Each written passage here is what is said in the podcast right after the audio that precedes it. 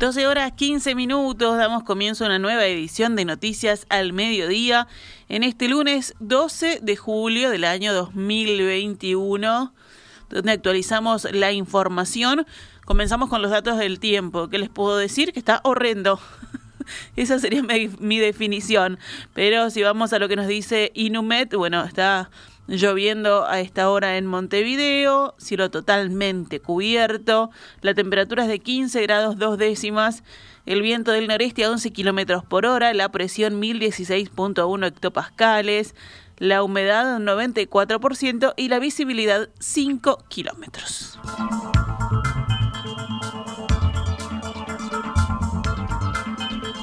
El directorio del Partido Nacional analizará hoy el nuevo escenario político que quedó configurado el jueves pasado, cuando la Comisión Pro Referéndum contra la Ley de Urgente Consideración presentó ante la Corte Electoral 797 mil firmas. El tema también figura en la agenda de la sesión de hoy del Comité Ejecutivo Nacional del Partido Colorado.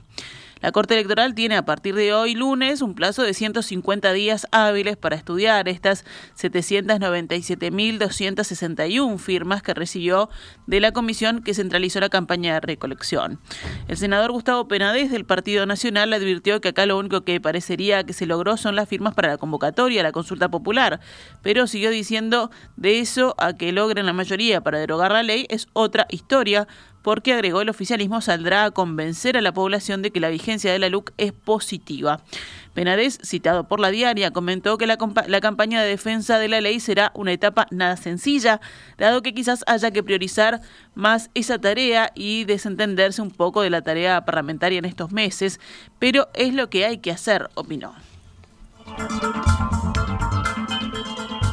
Desde el Partido Colorado, el diputado Felipe Esquipani dijo que discrepa con la evaluación épica que están haciendo de la recolección de firmas porque evaluó que estas representan el 25% del padrón electoral, cuando solo el Frente Amplio obtuvo el 39% de votos en la última elección. Según Esquipani, para el oficialismo el referéndum es perfectamente ganable porque la LUC es una buena ley y por el momento la única campaña que se ha escuchado ha sido la de sus detractores, dijo. Esta mañana, en diálogo con En Perspectiva, el senador Frente Amplista, Alejandro Sánchez, aseguró que las 800.000 firmas recolectadas para el referéndum contra la LUC son una hazaña y merecen un poco más de respeto y menos soberbia por parte del gobierno. Sánchez expresó que el gobierno estaba convencido de que no se iba a llegar a las firmas y que eso quedó en evidencia cuando se negaron al debate y no otorgaron la cadena nacional para informar a la ciudadanía. Luego, cuando se consiguieron las firmas, se le quitó el mérito a la situación. Consultado sobre si es necesario que el oficialismo haga un cambio de actitud ante este escenario, el senador dijo que sí. Sería bueno que el, oficialismo este, baje un poco los decibeles de su soberbia, ¿no?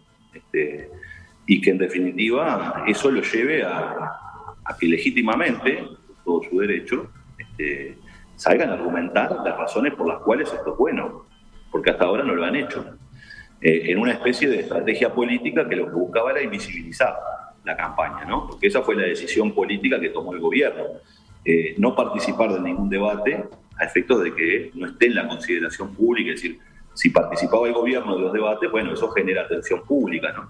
Entonces me parece que esa actitud también es una actitud que el gobierno debe cambiar porque creo que esas 800.000 firmas son una señal muy fuerte hacia el gobierno en el sentido de que hay muchas personas, muchas voluntades que sienten que esas disposiciones no son buenas y que por tanto este, las quieren debatir. Si la ley fuera buena y tuviera tantas virtudes, no me perdería la oportunidad de defenderla y discutirla, expresó Sánchez. También se refirió a cuáles son los pasos a seguir por quienes promovieron la consulta popular. Y naturalmente que lo que vamos a seguir es seguir movilizándonos. En primer lugar, agradecer a, la gente, a la gente que se, puso esto al hombro y, y, empezar a diseñar de alguna manera, dentro de los protocolos sanitarios y de cuidado suficiente, este, lo que va a ser, digamos, esta segunda etapa, ¿no? que es la de seguir difundiendo este, los artículos que, tiene esta ley, estos 135 artículos, darlos, seguirlos dando a conocer este, y seguir en este trabajo de mucha humildad, porque yo creo que lo, que no puede suceder es que, gane la soberbia en el Uruguay, ¿no? Mucha humildad en el sentido de que acá vamos a un debate de carácter democrático de todos los uruguayos. Mm. Seguimos adelante. El diputado colorado Felipe Schipani aseguró que quedaron superadas las diferencias con el canciller Francisco Bustillo tras sus dichos de que el de la Luis Lacalle Pou es un gobierno blanco y que la salida de Jaime Miller como director ejecutivo de Uruguay 21 no generó rispideces entre el gobierno y el sector ciudadanos del Partido Colorado.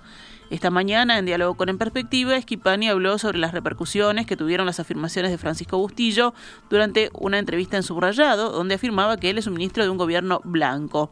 El diputado colorado aclaró que el canciller pidió disculpas y que daban el tema por superado. Fue un error que cualquiera puede cometer, afirmó.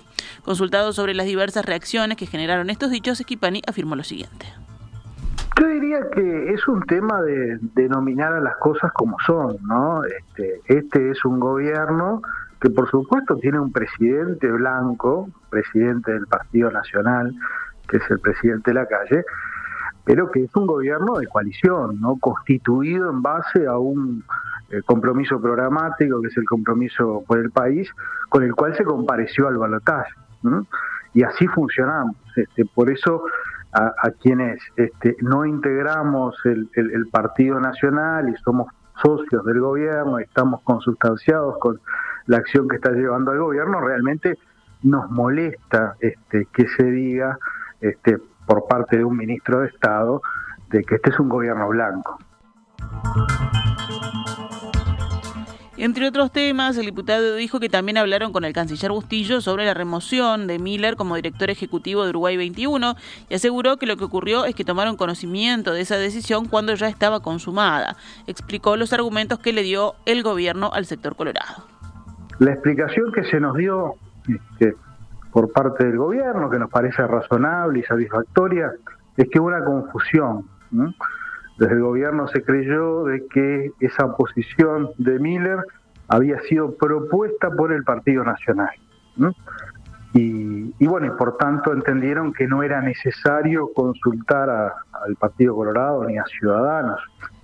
Eh, y esto tiene algún algún viso de, razonabilidad en la medida de que Miller eh, llega a esa posición no por integrar las filas del sector ciudadano, sino que en su momento lo, entrevista Ernesto Talvi eh, y el presidente de la República lo había recomendado. Por último, Esquipani afirmó que Jaime Miller era un cargo estrictamente técnico, no político partidario, y que cuando Ernesto Talvi asumió como canciller, su visión era notoriamente distinta a la de Bustillo. Quien en definitiva establece los rumbos de la política exterior es el canciller, de modo que está en todo su derecho, expresó el diputado y agregó, hubo una molestia, pero eso ya es un episodio superado. Pasamos a noticias de la emergencia sanitaria. La tendencia de los principales indicadores de la pandemia de COVID-19 siguió en descenso este fin de semana. Ayer domingo fallecieron ocho personas con diagnóstico SARS-CoV-2 en Uruguay, la cifra diaria más baja desde el mes de marzo. En la última semana móvil la cantidad promedio de defunciones diarias ha sido de 18. En el reporte de anoche hubo 315 casos nuevos en 5.981 test realizados, lo que implicó una tasa de positividad del 5,27%. La cantidad total de pacientes cursando el COVID-19 es ahora de 7.220, de los cuales en CTI se encuentran 151. Uruguay completó seis días seguidos en nivel de riesgo naranja y en descenso. Su índice de Harvard es ahora de 16,34 casos nuevos diarios cada 100.000 habitantes en los últimos siete días. Actualmente los únicos departamentos que quedan en nivel de riesgo rojo, es decir, por encima del índice 25 de Harvard, son Maldonado y Paysandú. Más abajo, en la franja naranja, de 10 a 25, hay 12 departamentos. Los cinco restantes están en zona amarilla, o sea, del 1 a 10 casos, y son Rivera, La Valleja, Cerro Largo, Durazno y Florida. En la noche del sábado para el domingo, los bares de Montevideo pudieron permanecer abiertos hasta las 2 de la madrugada y no solo hasta medianoche como venía ocurriendo hasta ahora. La Intendencia habilitó la extensión horaria porque, en función de lo que ella misma había pautado, la capital pasó tres días consecutivos con un índice de Harvard inferior a 20 contagios de coronavirus diarios cada 100.000 habitantes en los últimos siete días. Con igual criterio, la comuna dispondrá de aperturas de los museos y las salas culturales que dependen de la Intendencia, así como el casino municipal. La Universidad de la República habilitó el viernes la presencialidad de sus centros de Rivera, Montevideo y Tacuarembó, aunque con actividades diferenciadas según la situación sanitaria de cada departamento. La universidad, en un comunicado firmado por su rector, Rodrigo Rim, señala que para su determinación se basó en las proyecciones a la baja de contagios de COVID-19 que actualmente se reflejan en el índice de Harvard. Rivera, por ejemplo, ya puede retornar a la actividad presencial porque se encuentra consolidado en un nivel de alerta amarillo. Montevideo y Tacuarembó permanecen en zona naranja. Tras la nueva disposición, en Rivera solo podrán trabajar en forma virtual quienes presenten certificación que lo justifique. Los funcionarios de la Universidad de la República en ese departamento deberán hacer sus actividades en formato presencial en turnos semanales que aseguren el funcionamiento de los espacios laborales entre las 9 y las 18 horas, con las excepciones que determinen las autoridades. Pero en Montevideo y Tacuarembó se puede combinar la modalidad de trabajo a distancia con la presencialidad en función de las posibilidades de cada sede. Sin embargo, el dictado de cursos todavía se deberá hacer principalmente de manera virtual. En el caso de los departamentos de Rocha, Maldonado y Paysandú, no hay modificaciones y por ahora las actividades de la Universidad de la República se mantienen allí de forma virtual. Vamos con otros temas, el panorama nacional. En este momento las autoridades del Ministerio de Economía están en el Parlamento para analizar la rendición de cuentas. El pedido es de la Comisión de Presupuesto integrada con asienta de la Cámara de Representantes. Esta comisión busca interiorizarse en la ley y además los integrantes de la coalición negociarán algunos artículos para la aprobación. El Ministerio de Trabajo y Seguridad Social comunicó hoy que los trabajadores involucrados en la construcción de la segunda planta de UPM aprobaron un acuerdo que habían alcanzado las partes, con lo que se levantó el conflicto y se retomaron los trabajos cerca del pueblo centenario en el departamento de Durazno. Luego de varios días de mediación por parte del Ministerio de Trabajo y Seguridad Social, en la mañana de hoy lunes, la Asamblea de Trabajadores aprobó el acuerdo alcanzado entre las partes y se retoma la operativa normal en toda obra de construcción de la planta UPM2 en Pueblo Centenario, según indica la cartera en un breve comunicado. La medida comenzó, recordemos, el 24 de junio a causa de una denuncia de acoso laboral contra un capataz de la obra y para el domingo 4 de julio se firmó un preacuerdo entre el sindicato, las cámaras empresariales, el Ministerio de Trabajo y UPM para retomar la construcción de la planta. Sin embargo, en la tarde del 5, los trabajadores reunidos en asamblea decidieron continuar con la medida de protesta hasta la mañana de hoy. El capitán de navío uruguayo Jorge Trócoli fue detenido por carabineros italianos el sábado en su domicilio de la localidad de Batipaglia, en Salerno, al sur de Italia, tras la confirmación de la sentencia en su contra dictada horas antes en Roma. El Tribunal Supremo Italiano, recordemos, confirmó el viernes la sentencia definitiva a cadena perpetua para 14 represores sudamericanos por la desaparición y muerte de una veintena de opositores de origen italiano en el marco del Plan Cóndor, ejecutado por las dictaduras del Cono Sur en las décadas de 1970 y 1980 a excepción de Trócoli, italo-uruguayo, poseedor de pasaporte italiano y residente en Italia, que asistió a la primera audiencia del juicio celebrada en el año 2015, en el mes de febrero, todos los demás fueron condenados en ausencia. Según la diaria, tras su traslado a la cárcel de Salerno, Trócoli presentó el resultado de exámenes médicos que se realizó recientemente y con los que pretende argumentar una solicitud de prisión domiciliaria.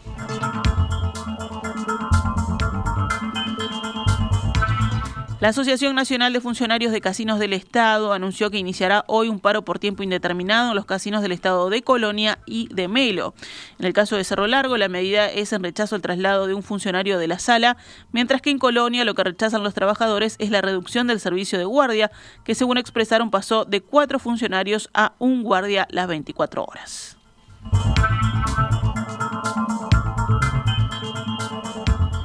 La Asociación de Despachantes de Aduana propuso a la Dirección de Aduanas y a la Unión de Exportadores incorporar un sistema de precintos inteligentes. El objetivo es asegurar la no apertura de contenedores. La propuesta fue realizada ante los casos de droga enviada a Europa a través de Uruguay en contenedores por los que son enviadas las exportaciones. Los narcotraficantes utilizan con mayor frecuencia al país como vía alternativa para enviar la sustancia a Europa.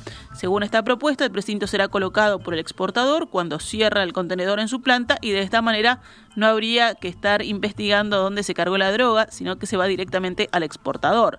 En el momento del cierre queda la foto del contenedor precintado y la matrícula del camión que lo trasladó, según indicaron los despachantes en declaraciones a diario El Observador. Consultado sobre el costo que tendría la tecnología, aún no está evaluado y dependerá si es obligatorio o voluntario o del análisis de riesgo.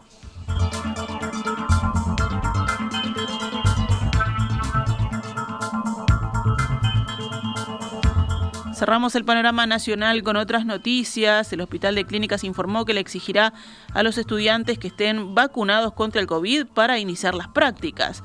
Los estudiantes de la salud retomarán desde el próximo 19 de julio sus prácticas presenciales en el Hospital de Clínicas luego de la suspensión parcial ante el avance del coronavirus. Para participar de estas distintas actividades, los estudiantes deberán estar vacunados, según anunció el director del centro Álvaro Villar. Se va a exigir vacunación para que puedan tener contacto con los pacientes, dijo hoy en la mañana a Radio Sanandí.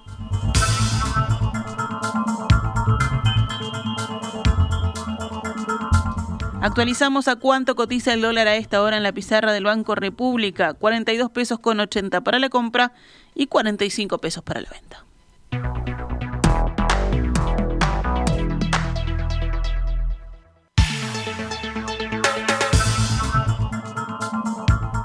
Doce horas 33 minutos, vamos rápidamente al panorama internacional en Noticias al Mediodía.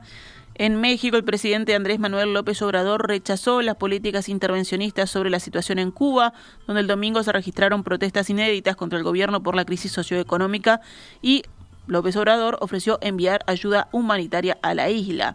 México podría ayudar con medicamentos, con vacunas contra el COVID-19, con lo que se requiera y con comida, porque la salud y la alimentación son derechos humanos fundamentales, dijo el mandatario izquierdista en su conferencia matutina, rechazando el manejo político intervencionista.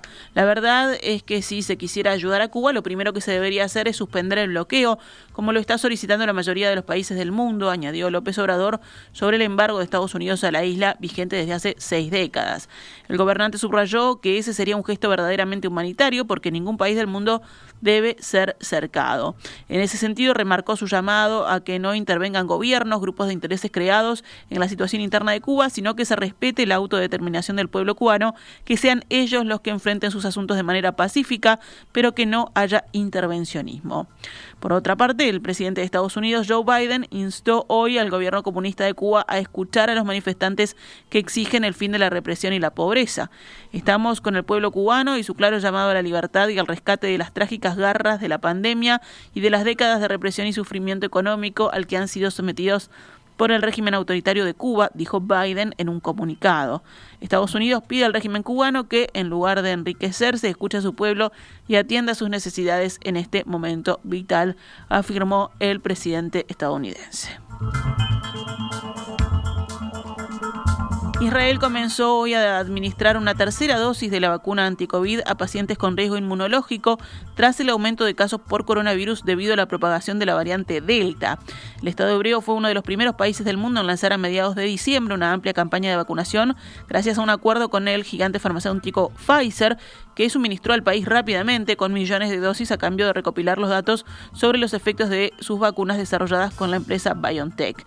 Esta campaña permitió administrar dos dosis de la vacuna a más del 55% de la población, incluso a cerca del 85% de los adultos, lo que favoreció la reapertura de las cafeterías, bares y comercios, así como una reducción del número de casos de COVID de 10.000 a menos de 100 por día. Pero en las últimas semanas los contagios han aumentado a causa de la propagación de la variante Delta del virus, lo que ha obligado a las autoridades a imponer de nuevo algunas medidas sanitarias como el uso obligatorio de la mascarilla en los lugares públicos cerrados.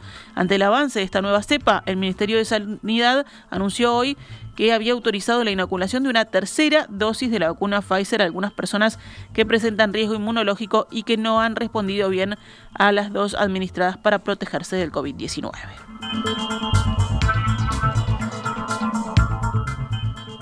En Reino Unido, el gobierno británico confirmó hoy que levantará la mayoría de las restricciones contra el coronavirus en Inglaterra la próxima semana, apoyándose en su programa masivo de vacunación, aunque subrayó que la pandemia está lejos de haber terminado.